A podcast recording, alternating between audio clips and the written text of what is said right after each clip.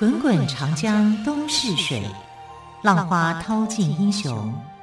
是非成败转头空。古今多少事，都付笑谈中。陪你说历史，汪培制作主持。欢迎朋友们收听《陪你说历史》节目，我是汪培。同样的，再次邀请到历史专栏作家于远逊老师来跟我们说说有趣的历史故事。老师好，主持人好，听众朋友大家好。老师，我们最近几集哦，我们都聚焦在元朝上面。那么元朝还有没有其他有趣的故事可以跟朋友们分享呢？其实元朝最传奇的一个故事啊，就是元朝出现有韩国籍的皇后。元朝出现了韩国的皇后，对，她怎么来到中国？他们怎么认识的呢？对，你看怎么会变成皇后呢？呃，元朝的皇后竟然是外国人，对呀、啊，很有趣啊。她通中文吗？她通中文啊，哇！因为你看他们后来这个呃，还拍成为一个电视剧叫《齐皇后》。啊，那我知道，啊、收视率还颇高呢。对啊，但问题为什么他们都讲韩国话？哎、对、啊，对对对对。然后那个皇帝的样子也是汉朝皇帝的样子。那其实蒙古的皇帝的样子哦，跟我们现在电视剧看的是不一样的哈、嗯。他们那个皇后都是戴着一个很高的帽子，嗯，顶尖的那种的哈。这服装打扮也是不一样，制度也是不同的啊。所以有时候要考究一点啊。你说完全用汉人的那一套的那个皇帝帝王后妃的那种观念去看元朝的话，是有失标准的，因为他们衣服是比较宽松的，然后他们戴的是一个圆顶的一个帽子，是不同的。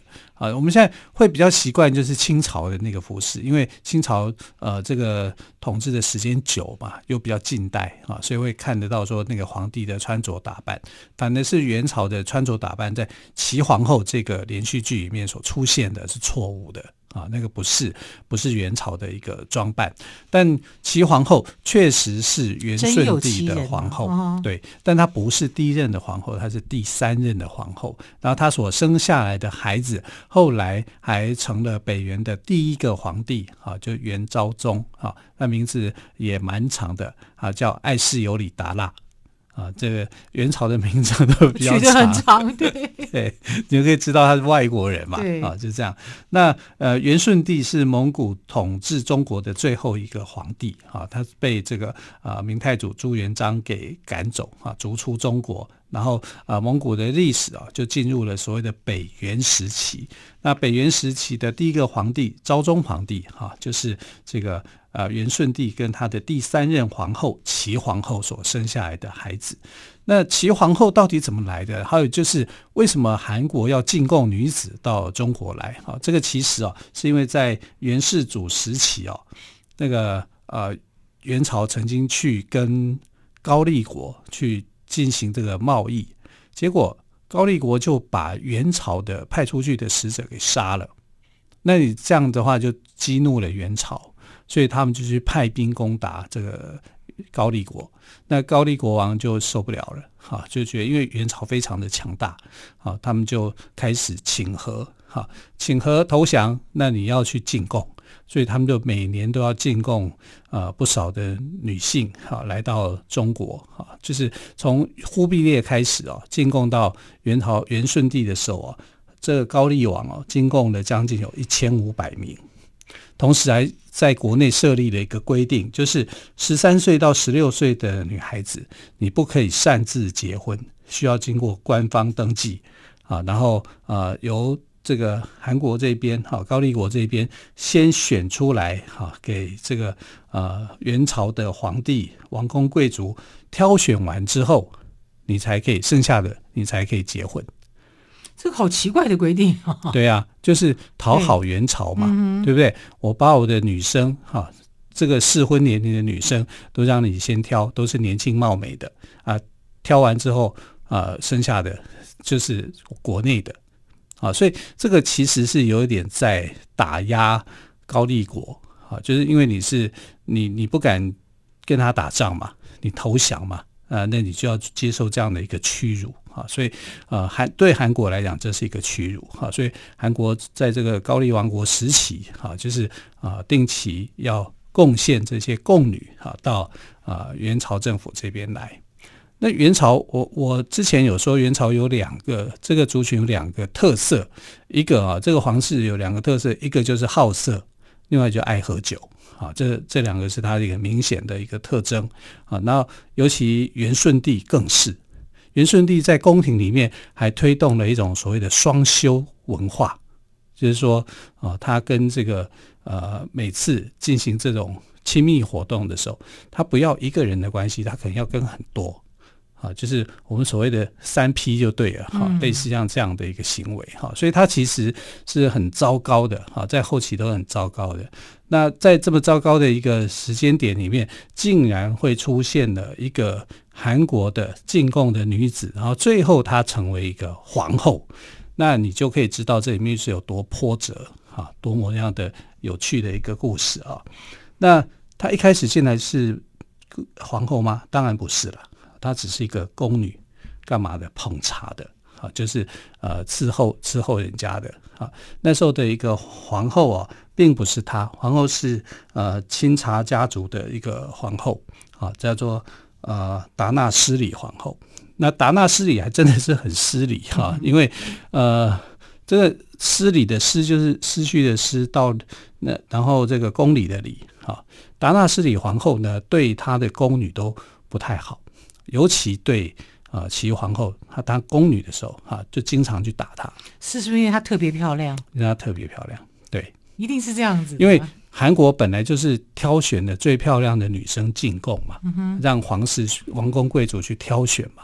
那你能够被挑选上来当宫女的，一定是有姿色的，哈。所以这个对皇后来讲，这就是一个很大的威胁。嗯，而且你又是外国人。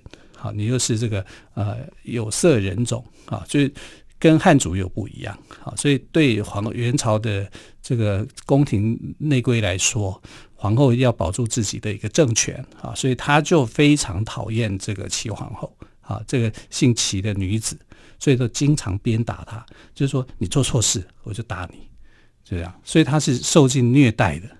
好可怜哦，是是也蛮可怜的啦，嗯，所以他必须要在这个条件之下学会怎么样的生存，自保跟生存。对，好，那高丽国因为他们之前得罪了元朝嘛，所以元朝就是为了那你派兵去打他的时候，高丽国王做的这种妥协嘛，所以他每年都有这些女子进入到元朝的这个宫殿来。那骑士非常的漂亮啊，貌美如花。啊，那皇后啊，就是心肠比较恶毒一点，而且清查这个家族他想要造反啊，所以后来因为造反的原因啊，因为元朝后来后期就是非常的乱，从元英宗以后哈，就一直在为了争夺这个位置在抢，在抢夺，一直在吵。那他失去了这个政权哈，就是呃后来这个皇后失败了，好就被废掉了。废掉了以后呢，呃，他想要再立皇后。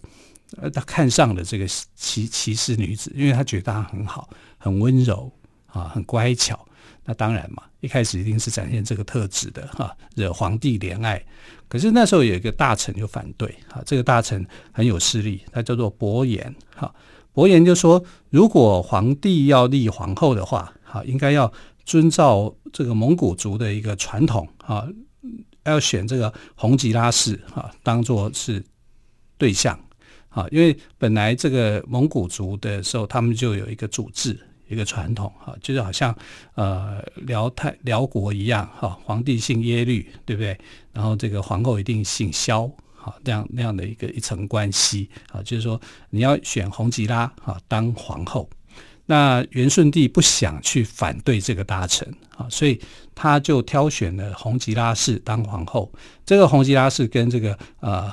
伯颜是有关联的啊，因为其实他们就是一家人嘛，就这样。所以后来元顺帝就选立了洪吉拉伯颜忽都哈来当皇后，他大第二任的皇后名字叫伯颜忽都哈，姓叫做洪吉拉。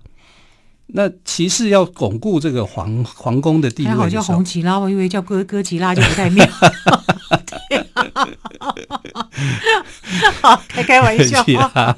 好啊，对啊，还好叫红吉拉，对，好。那呃，这个骑士他就很清楚，这我讲骑士就是齐皇后，齐皇后了哈，因为他这时候还不是皇后，他就很清楚说他要巩固他的后宫地位哈，那他已经从这个呃第一任皇后哈，因为去世以后，他的地位就去就慢慢的往上往上爬，就提升了。因为元顺帝喜欢他啊，那那他就想说，虽然第二任的皇后啊是伯颜护都哈，可是他也想要争宠。那想要争宠的一个最好的方法就是生儿子啊，还不是生女儿哦，生儿子啊，子凭母贵嘛哈。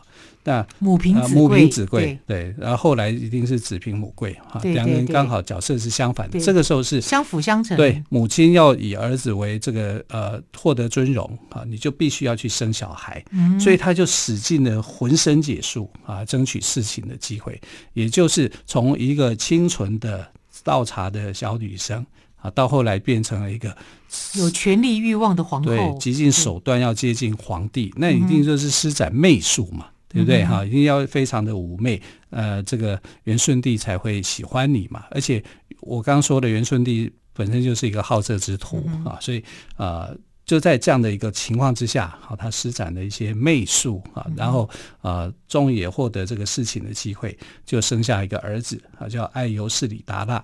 爱由氏里达腊，对对，这个名字我们都要好好的念一下，因为都好长，而且不好念。听起来，哎，有谁那么喜欢打蜡吗？达是到达的达哦，达人的达。对，辣呢就是希腊的辣哦。对对对，其实这都是翻译名称啦。对啦，翻译名称。对哈，然后蒙古蒙古族的一个。本来就比较长，嗯、我们那时候在讲元仁宗的时候，元宗 名字也很长啊，对啊。对啊好，这个骑士呢，生下了就我们说的齐皇后了，对，生下了儿子爱由士里达腊之后呢，他的地位有没有在做调整呢？我们稍微休息一下，再继续请于远炫老师帮我们说齐皇后的故事。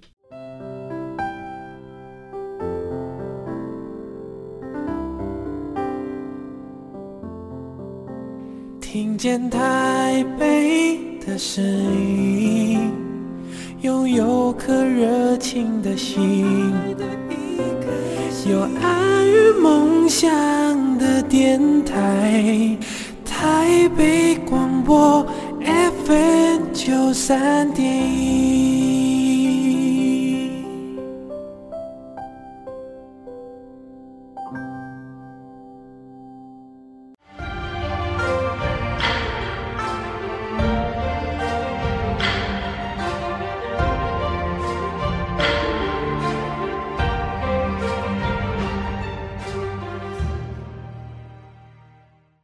老师，齐皇后她生了，就当时还没有当皇后，她是齐氏嘛，哦。那么齐氏呢，她因为生下了儿子爱由氏李达腊，那么她在宫中的地位是不是就不一样了？你看，她从一开始的时候进入宫中的时候，还只是一个捧茶倒茶的一个小宫女，然后被第一任的皇后清茶呃达拉斯利啊给欺负啊。嗯那达拉斯里，后来他们就造反，造反以后呢，就是第二任的皇后上来。第二任的皇后其实对他还算是不错的，对，其实还不错。对对对，因为他毕竟是一个大族，红吉拉呃这个伯颜忽都哈。可是呃，红吉拉伯颜忽都虽然有小孩，但这个孩子哦没有长大啊，就夭折了。那夭折了以后呢，后来到这个呃，结果伯颜忽都也过世了。伯颜护都过世以后呢，就是这个他的机会就来了啊，齐氏的机会就来，因为在第二任皇后的时候，他已经变成了妃嫔了啊，他就地位就变成提高了。第一任的时候，不但呃不但是一个倒茶宫女，还常常被殴打、被欺负啊。但第二任的时候，对对他就稍微好一点。等到第二任去世，皇后去世以后呢，在宫中他的地位就高了，因为他生下了皇子嘛啊，所以啊元顺帝呢啊就立他。来当第三任的皇后，所以呢，韩国的女子啊，这个奇女子真的是一个奇女子，她就变成了齐皇后了。这也就是为什么呃，韩国会有齐皇后这出电视剧的一个产生啊，原因也在这里。那这个产生以后，哇，你在天国，因为元朝是一个上国，对皇帝呃，对韩国来说，这它是一个上国天国。这个时代是不一样的嘛，对不对啊？高丽王国这时候还是臣服在元朝底下的，所以呢，齐皇后的家族啊，马上在高丽王国就变得是一时的新贵啊。我是这个呃元朝皇后的家族啊，所以齐皇后的家族在元朝呃在高丽国就变得非常的嚣张跟跋扈哎，很多人巴结他们嘛，一定是这样子的啊。那巴结到后来呢，这个他们就觉得你国王算什么？我的这个呃女婿啊，就是元朝的皇帝，比你国王还大啊。所以他讲的一些话，常常去刺激这个呃高丽国王。高丽国王后来受不了，受不了以后，把他们全家都杀了。啊，就等于是齐皇后的这个娘家被灭了。被灭了以后呢，齐皇后当然就知道了。啊，这知道以后就觉得，就算我的家族嚣张了一点，你们也不该用这种残酷的方法去杀害我的全家。所以他就报仇。啊，他就去怂恿这个呃元顺帝哈，去发兵要去攻打这个高丽国。啊，那打高丽国的时候，那元顺帝当然愿意啊。我的皇后的母家啊，娘家人被欺负，我当然要报复回来。结果没想到高丽国王打败了元朝。那为什么高丽国王会打败元朝呢？因为很简单啊，我已经在生死边缘了，对不对啊？所以这时候一定得要全力去反抗的，不然我国家可能会被灭掉。他们有这样的一个忧患意识啊，所以后来啊，元朝是被打退的，当然也。是因为这个元朝的军队啊，这个时候已经产生了变化了，已经不像当初的蒙古族那么样的啊啊骁勇啊剽悍，骁勇剽悍善战这样是啊，他们可能因为享受到了一些荣华富贵啊，有一些变化。那相对的高丽国这边一段时间了，对呀、啊，高丽国这边我这个是生死存亡，我一定要全力去抢救的，救我的国家，所以就把元朝给打退。元朝给打退以后。就变成说，他的呃后来就没有办法再去对高丽国王做任何的一个惩戒嘛，好，那就只能怎么讲啊，就算了。可是齐皇后这边想，那我要培植我的势力啊，我要去壮大我自己的势力，我才能够去做这种抵抗。所以他开始他就有野心了。有点像武则天那样啊，就有野心了。他就用了呃这个美女啊或珠宝啊这些东西去贿赂当朝的大臣，所以他后来就变成哎皇帝是皇帝派，哈就叫啊帝派，然后他自己的呃结结成群结党的这一派就叫后派，好，所以呃这个帝派跟后派两派的人士就在较劲了。啊！可是较劲，他们忘了一件事实，就是这这个时候的元朝末年，啊、是啊政治腐败的，民不聊生的。大多数的汉人在这个时候起义反抗他们，啊，那起义反抗他们，你这各地都有这个起义的这个呃火种，就燃烧起来以后，啊，整个元朝就忙着要去扑灭这些火种啊，所以后来整个元朝就大乱啊，因为啊，包括一些。呃，反抗的领袖，尤其是朱元璋啊，因为朱元璋后来他就消灭了哈、南方的各个这个势力以后，他要挥军哈、去打在北京的这个元顺帝他们哈、啊，所以元顺帝呢后来就逃走了哈、就往蒙古方向去逃。那齐皇后就不知下落、啊，就历史上再也就没有记载他了哈、因为呃可能是隐姓埋名，有可能就过世了哈、不知道。可是从从此以后，哈，这个呃明朝政府就是成立以后，哈，朱元璋在呃一三六八年成立明朝以后啊，明朝人有一个习惯啊，就是非常喜欢从韩国进贡的美女啊，一样保保有这个风情不同吗？要保有这样的传统，因为跟汉人的风情不同，因为因为呃朝鲜觉得说啊高丽。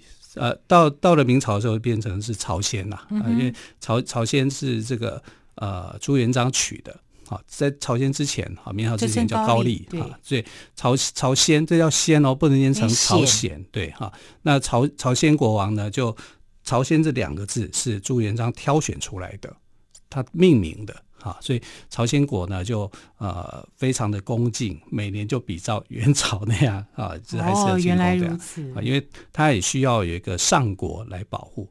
元明朝可以打败元朝啊，把他们赶走，哇！对对对对对，韩国人来讲。他更强大，对啊，对啊，他不是更强大吗？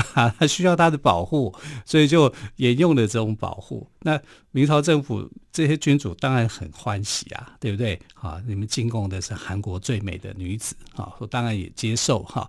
那虽然他们已经没有再像齐皇后那样子啊，就是呃在后宫当上了皇后的地位，可是，在明成祖的时候哦，还当到这个贵妃哦，这也是不得了了哈，就是后宫的地位也是很高的，而且明成祖曾经为了一个韩国女生啊，她的妃子哈被杀啊，就是中毒而死哈，里面写内讧是干嘛的哈，就为了一个韩国女子，为了她杀掉了两千八百位的宫女，好可怕！是杀鸡儆猴吗？但是其实但太激烈了。明成祖的个性是。遗传了他的父亲的残暴跟多疑，对对对，反正是这个太子啊，呃，朱标这一系的人哈，包括他的孙子，包括朱标的儿子哈，朱允炆是一个比较仁慈一点的皇帝，但呃，这个明成祖朱棣不是啊，他是一个心性非常残忍的一个，我们看起来好像他是他把国家的国运推到最强，可是其实他是一个心性残忍，对对对，会不会是？看着父亲行事的风格，也潜移默化在他自己的心中。可能也是这样啊、哦。还有就是他自己有一个心病，哈，就是他这个心病，就是他夺取了明惠帝的这个王位嘛。你知道他夺取明惠帝的王位的时候，他是不承认明惠帝的建文政权的啊。建文建文政权有四年啊，因为明惠帝的年号叫建文嘛。那这个朱元璋的年号叫洪武。你看洪武跟建文这两个字就有一些差异。呃，在朱元璋的一个想法就是，我要用武力争夺天下，对不对？去去摆平一些势力，所以叫洪武啊，就是呃治理国家啊，要用一些严刑峻法的手段。但到了明惠帝时候，治理国家要用仁慈温和的手段去做啊，所以叫啊建文啊，用建文来去修正洪武的一些缺失。当然，朱元璋这时候也不不不太可能会知道了哈。但是，呃，他的孙子想怎么做，他也只能够尊重他啊。但是没想到，就是说他的叔叔啊，就起来造反，而且还把他给这个呃杀害了啊。到底有没有杀害？其实历史上是一个谜，因为后来是起了一个大火啊。那建文皇帝可能就因为这样的失踪啊。但这个失踪的现场里面是有几具尸体啊，他就说：“哎，这个就是建文皇帝，他已经死了。”好，那。不管怎么样啊，就是明朝啊，在这个时期里面啊，就还延续了元朝的传统，进贡了很多从韩国来的这个女子。然后明成祖也因为这个韩国女子的关系，曾经动怒哈，就杀掉了那么多的宫女。非常的残忍。对，老师，您刚刚提到，就是当时在元朝末年的时候哦，这个皇宫呢形成了后党，就皇后这边的党，对对对，跟元顺帝的帝党，皇帝这边的党。那么他们彼此之间相互较劲跟竞争。那么当时的齐皇后，她虽然野心勃勃，却没有办法阻挡沸腾的民怨跟各地起义的反抗军，因为人民太苦了。对。那这个时候，齐皇后人呢？齐皇后人就这在乱军当中就消散了。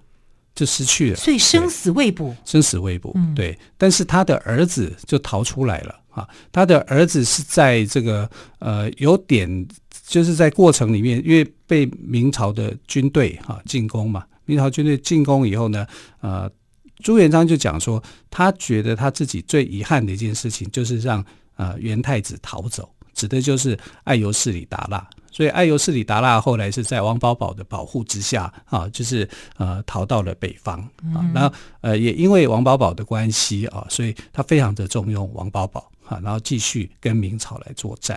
所以我们在我们这几天有提到王保保这个名字。王保保可以讲就是元朝末年的最后一名名将。嗯，而且还有忠心护主，对对，只是说大家的立场不同，对对，只是因为小说影响，我们都觉得好像他是一个窝囊废啊。其实他在妹妹妹妹赵敏比较厉害。对，我们在在历史上来看，王宝宝是很优秀的一个人。是，好，时间的关系也非常感谢于远炫老师喽，亲爱的朋友，我们就明天再会，拜拜，拜拜。